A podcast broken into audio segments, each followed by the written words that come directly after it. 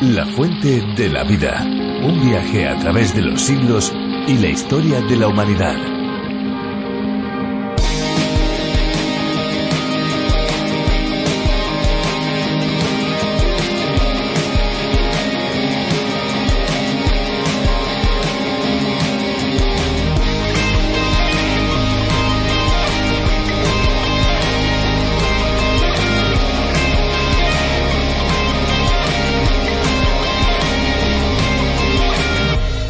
Una de las criaturas marinas más raras de ver por un ser humano es el pez pelícano, una especie ciega que habita en las profundidades marinas de las aguas tropicales. Su rasgo más increíble es su boca, que es enorme y esto le permite comer peces que superan su tamaño. Para hacerlo posible se sabe que su estómago puede estirarse de manera espectacular.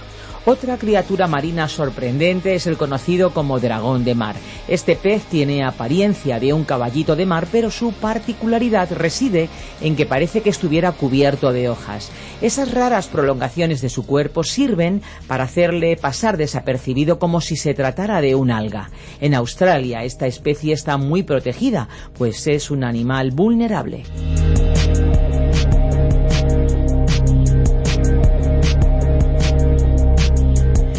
Hola amigos, ¿qué tal? ¿Cómo se encuentran? Les habla Esperanza Suárez. Aquí estamos de nuevo un día más para compartir con ustedes algunas curiosidades, algo de música y palabras que pretenden llegar más allá de una simple escucha, más allá del oído.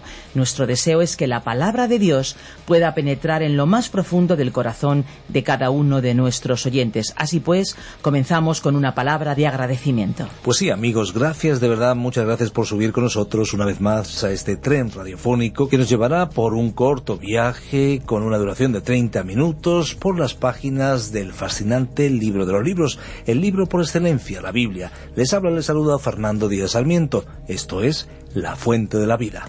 La Fuente de la Vida es una adaptación para España del programa A través de la Biblia, ideado por el doctor John Berno Magui, que desde 1967 comenzó a transmitir a través de las ondas el mensaje de la Biblia de manera sistemática, desde Génesis hasta Apocalipsis. Dos años más tarde, durante una visita a la emisora de Radio Transmundial en la caribeña isla de Bonaire, Magui se dio cuenta por primera vez del increíble poder que la radio podía aportar para enseñar la Biblia al mundo entero. Y así fue como el 2 de julio de 1973 comenzó el primer programa en español con la voz de Samuel Montoya. Desde entonces la repercusión de este programa no tiene límites. De hecho, en la actualidad el espacio a través de la Biblia en sus diferentes versiones se emite diariamente en más de 650 emisoras de AM, FM y onda corta en América Latina. Y como resultado millones de vidas han sido impactadas por el mensaje de la Biblia en más de 100 idiomas y dialectos. En España el programa se llama, como ya hemos indicado, La Fuente de la Vida y la sintonía suena así. ¿Pero quieren saber cómo se escucha en Asia? Pues vámonos hasta allá y vamos a ver cómo suena en idioma hindi. Escuchemos, escuchemos.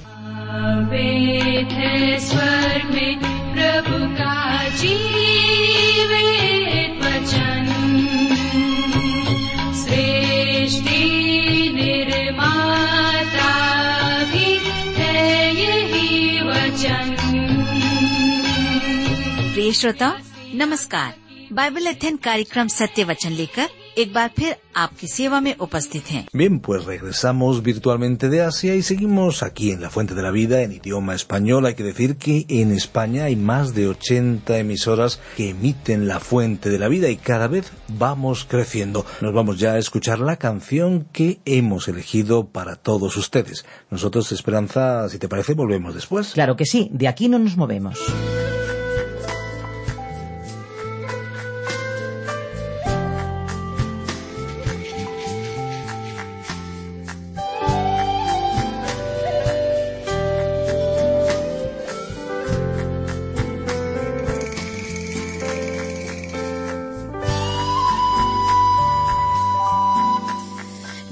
Necesitaba estar contigo a solas.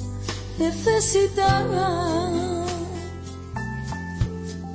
Necesitaba sentirte a mi lado.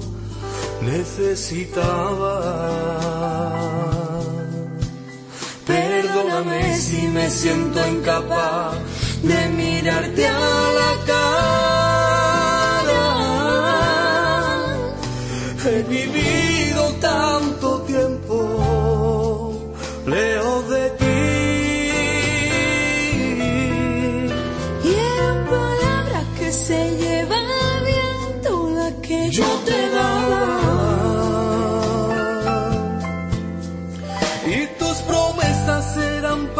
siempre. Tú me contestabas. No pude parar de llorar al sentir romperse las cadenas. Mis miserias las llevaste a libertad.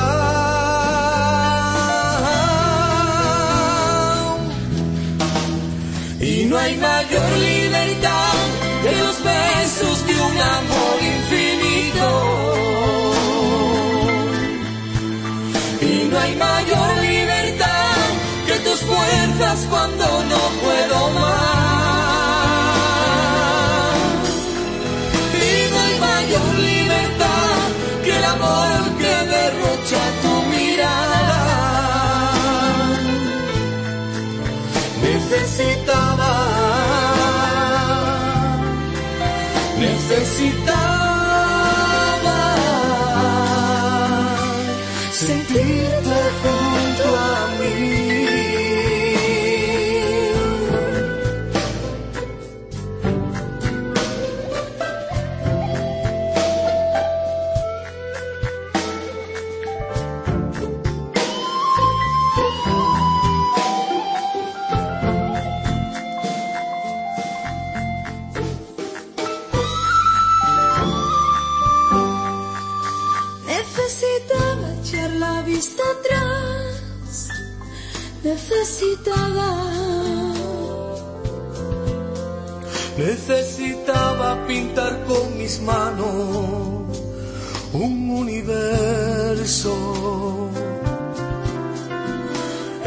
Escaparme a ese lugar donde solo susurran las olas, escuchando tus consejos y tu voz.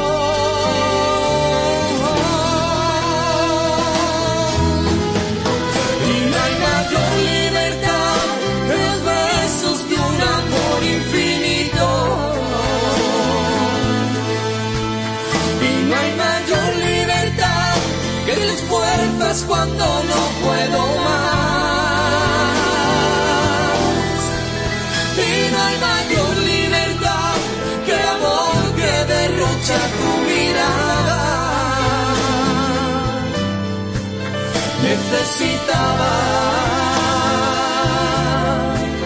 necesitaba.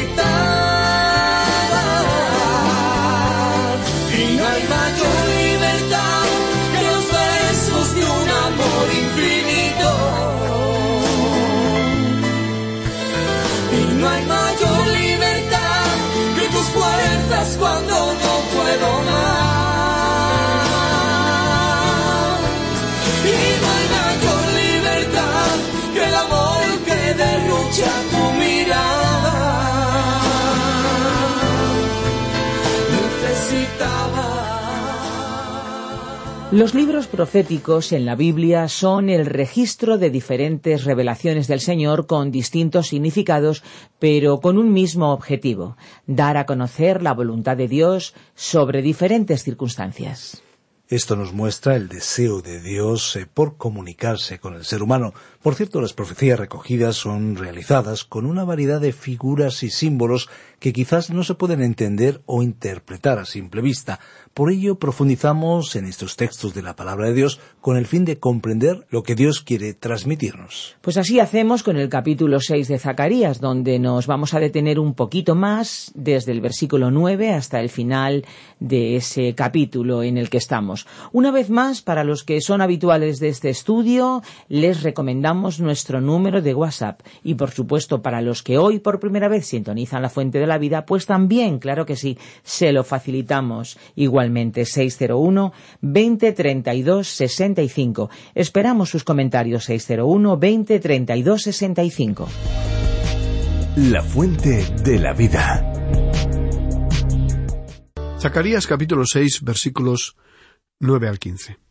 Continuamos hoy, amigo oyente, nuestro recorrido a través del libro del profeta Zacarías con la conclusión de las diez visiones que estamos analizando en estos últimos programas. Pero antes, recordemos brevemente que estos versículos del capítulo 6 tienen que ver con el sumo sacerdocio, gobierno religioso, y el gobierno civil de la línea de sucesión del antiguo rey israelita David. Ahora, Zacarías relacionó el mensaje de esas dos visiones y se las aplicó al futuro Mesías que habría de venir casi quinientos años después, Jesús, como rey y sacerdote. Comienza el versículo nueve de este capítulo seis de Zacarías diciendo así Vino a mí palabra del Señor diciendo. Nos detenemos un momento para recordar que esta forma de hablar expresaba un profundo temor reverente hacia Dios y era frecuente entre los profetas para enfatizar la idea de que su mensaje provenía directamente del Señor, siendo ellos meros intermediarios de su palabra. Recordemos que los profetas de la Biblia no eran magos ni adivinos, sino tan solo hombres revestidos de la autoridad de Dios para comunicar su mensaje a su pueblo. Dios prometió que escogería entre su pueblo hombres inspirados, capaces de decir con autoridad lo que él ordenaría exponer.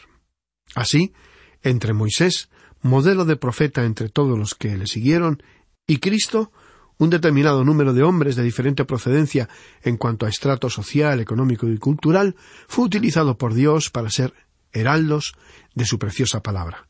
Y era el Espíritu de Dios, y no ellos mismos, quien inspiraba los mensajes de aliento, amor, esperanza, juicio y castigo que el pueblo oía y en la mayoría de las ocasiones bien poco obedecía.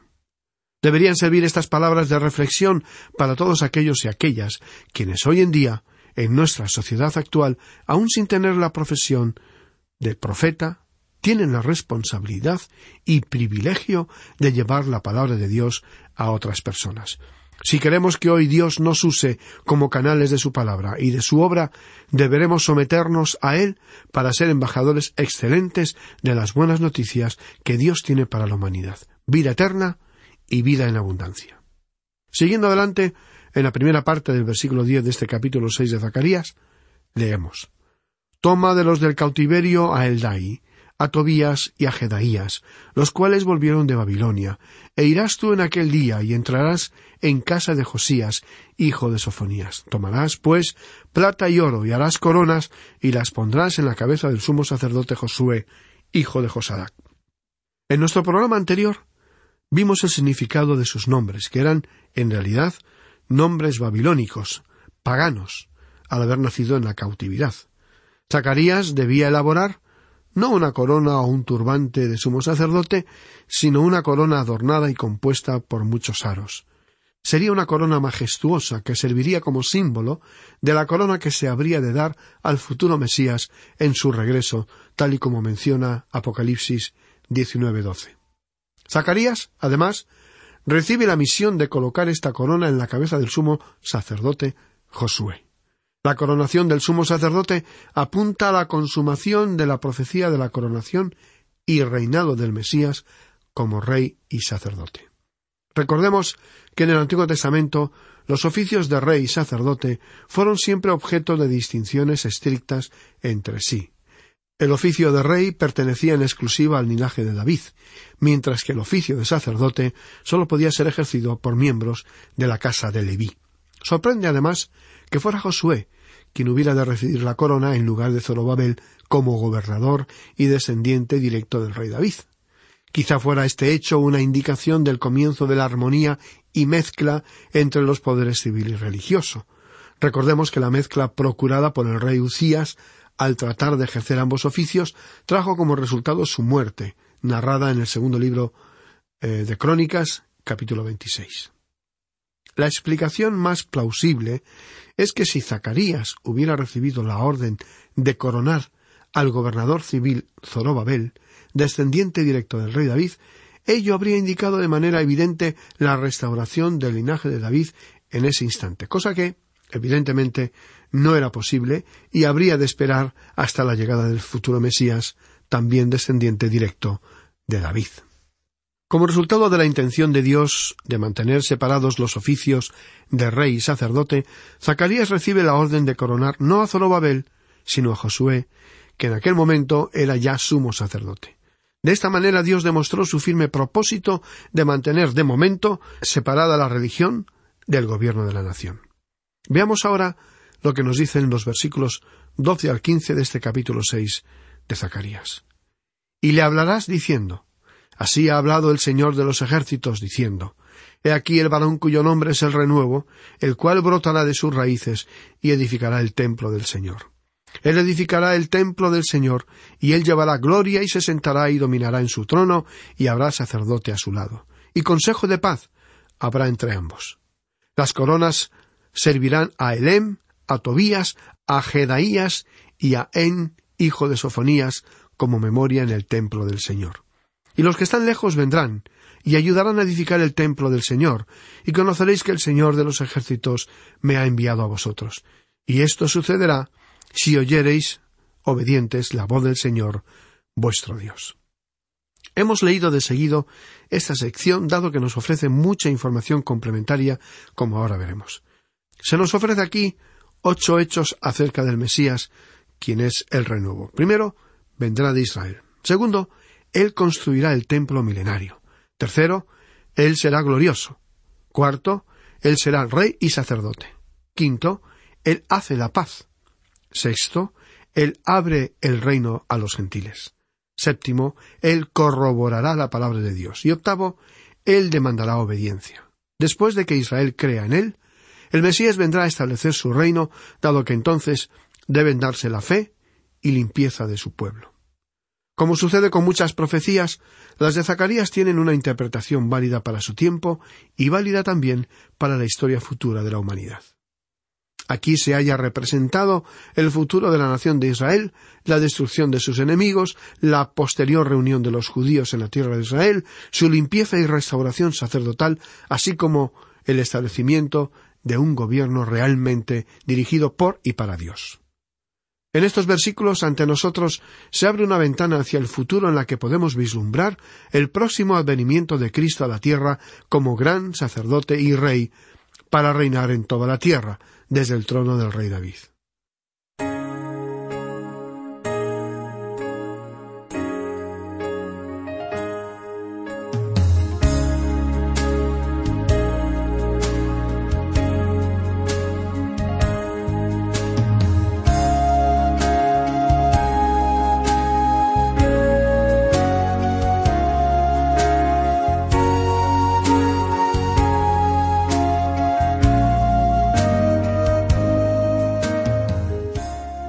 Regresemos ahora al pasado, a la época en la que Zacarías tiene estas visiones. Israel acaba de regresar a su tierra, pero el pueblo estaba desanimado.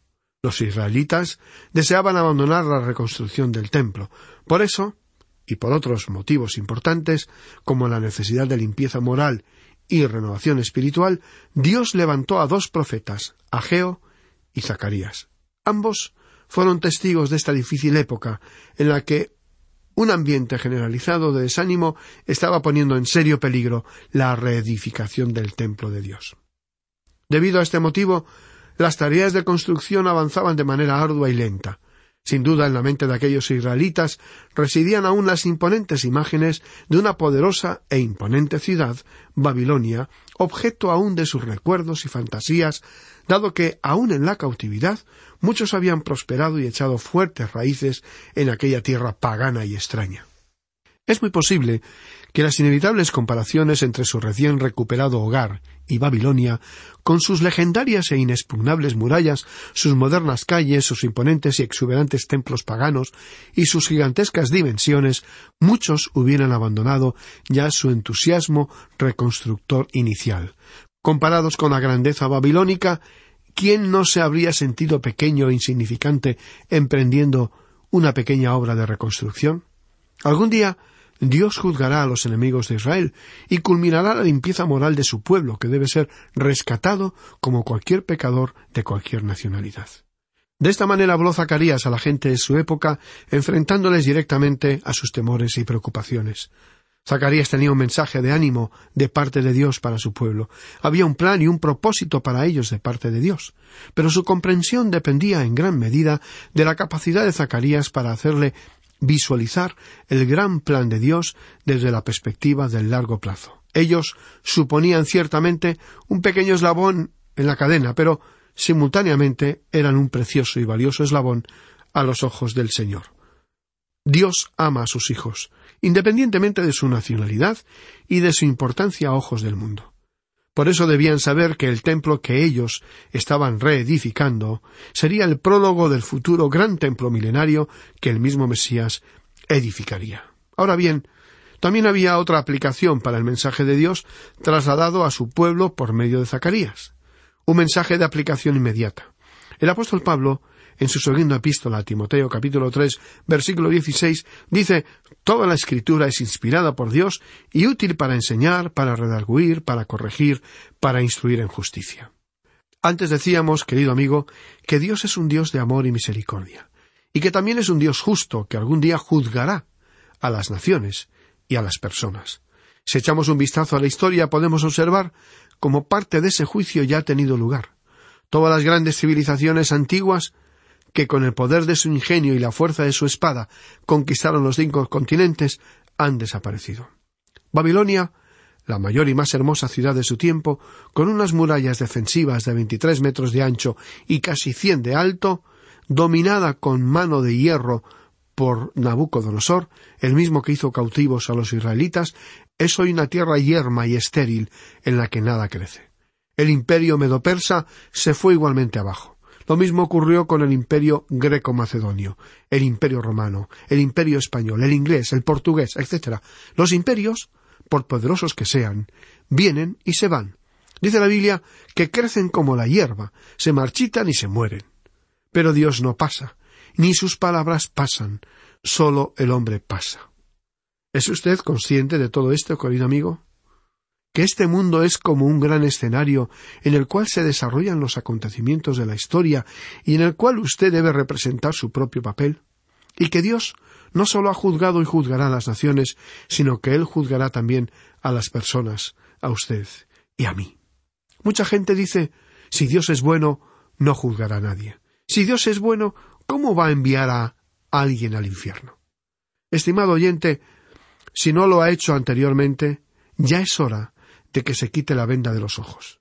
Hace falta más fe para pensar que Dios no existe que para pensar que Dios sí existe.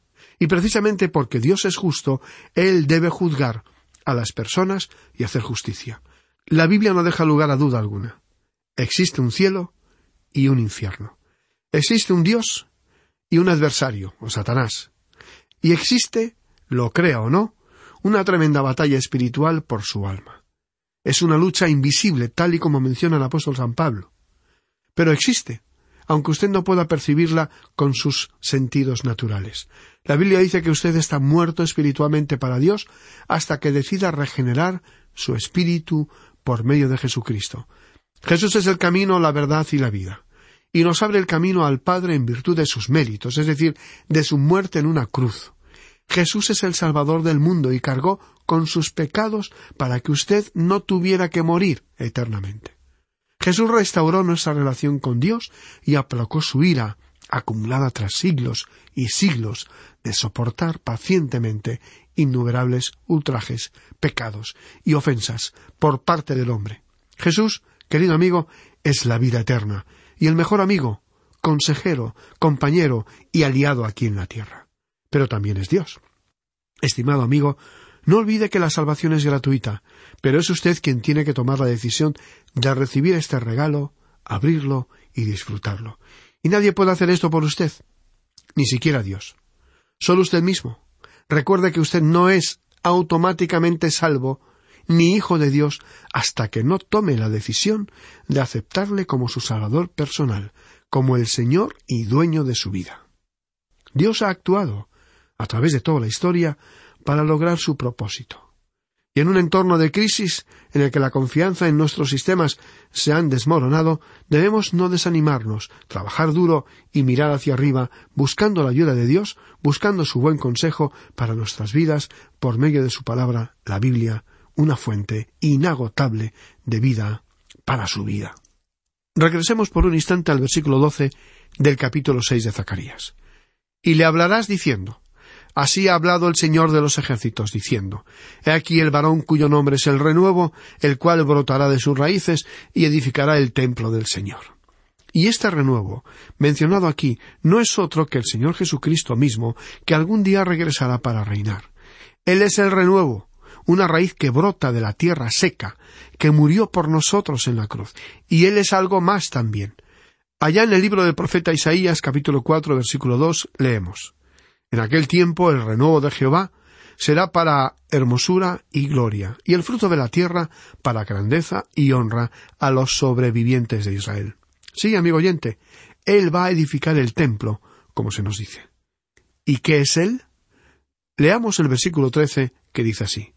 Él edificará el templo del Señor, y él llevará gloria, y se sentará y dominará en su trono, y habrá sacerdote a su lado, y consejo de paz, habrá entre ambos.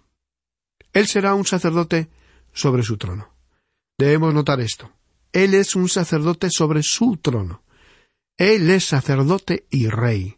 Más adelante, cuando consideremos la profecía en cuanto a su entrada triunfal, veremos que el Señor Jesucristo entró y entrará a Jerusalén en tres ocasiones, como profeta, como sacerdote y como rey. En el versículo catorce de este capítulo seis de Zacarías leemos lo siguiente Las coronas servirán a Elem, a Tobías, a Jedaías y a Gen, hijo de Sofonías, como memoria en el templo del Señor. Ninguno llevará esas coronas. Estas fueron colocadas como un símbolo en las ventanas más allá del templo. Y allí estaban como memoria. ¿Por qué? Para hacerle saber a la gente que vendría un sacerdote rey. Un sacerdote rey. Esa es la razón por la cual él pudo limpiar el templo de la forma en que lo hizo. Concluimos nuestro programa de hoy para retomar nuestro estudio con el capítulo siete de Zacarías. Esperamos encontrarle nuevamente aquí para continuar explorando juntos estas apasionantes visiones de un profeta que tuvo un enorme impacto en su tiempo y que sigue hablándonos hoy a nosotros, hombres y mujeres del siglo XXI. Mientras tanto, le sugerimos que lea el capítulo siete de Zacarías para así poder aprovechar al máximo las profundas lecciones que Dios desea compartir con nosotros a través de su palabra. Por lo tanto, hasta nuestro próximo programa, amigo oyente, y que Dios le bendiga abundantemente.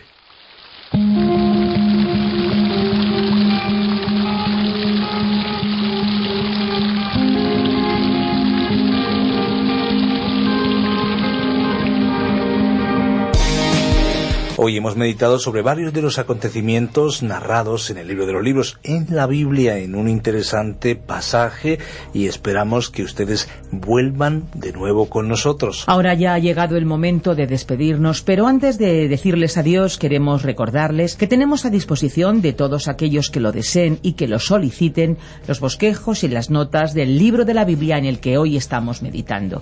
Para poder hacer esto, para poder seguir cada una de las lecciones que programa tras emitimos para ustedes, deben solicitarnos esos bosquejos y esas notas. Y lo pueden hacer llamando al teléfono 91 422 05 24 91 422 05 24. También pueden escribirnos al apartado de correos 24081, código postal 28080 de Madrid, España. También para aquellos que lo prefieran pueden enviarnos un correo electrónico a info arroba radiocadenadevida.com. Hay que decir que si lo solicitan el envío es completamente gratis Gracias a aquellos amigos que colaboran para que esto sea posible. Recuerde que si desea volver a escuchar este programa o algunos de los anteriores pueden ir a nuestra web www.lafuentedelavida.com o pueden ir también a nuestra aplicación La Fuente de la Vida. Ahora sí nos toca despedirnos, nos toca decir adiós o por lo menos hasta pronto. Amigos, muchas gracias por acompañarnos en este viaje por el libro de los libros y no olvide que hay una fuente de agua viva que nunca se agota beba de ella.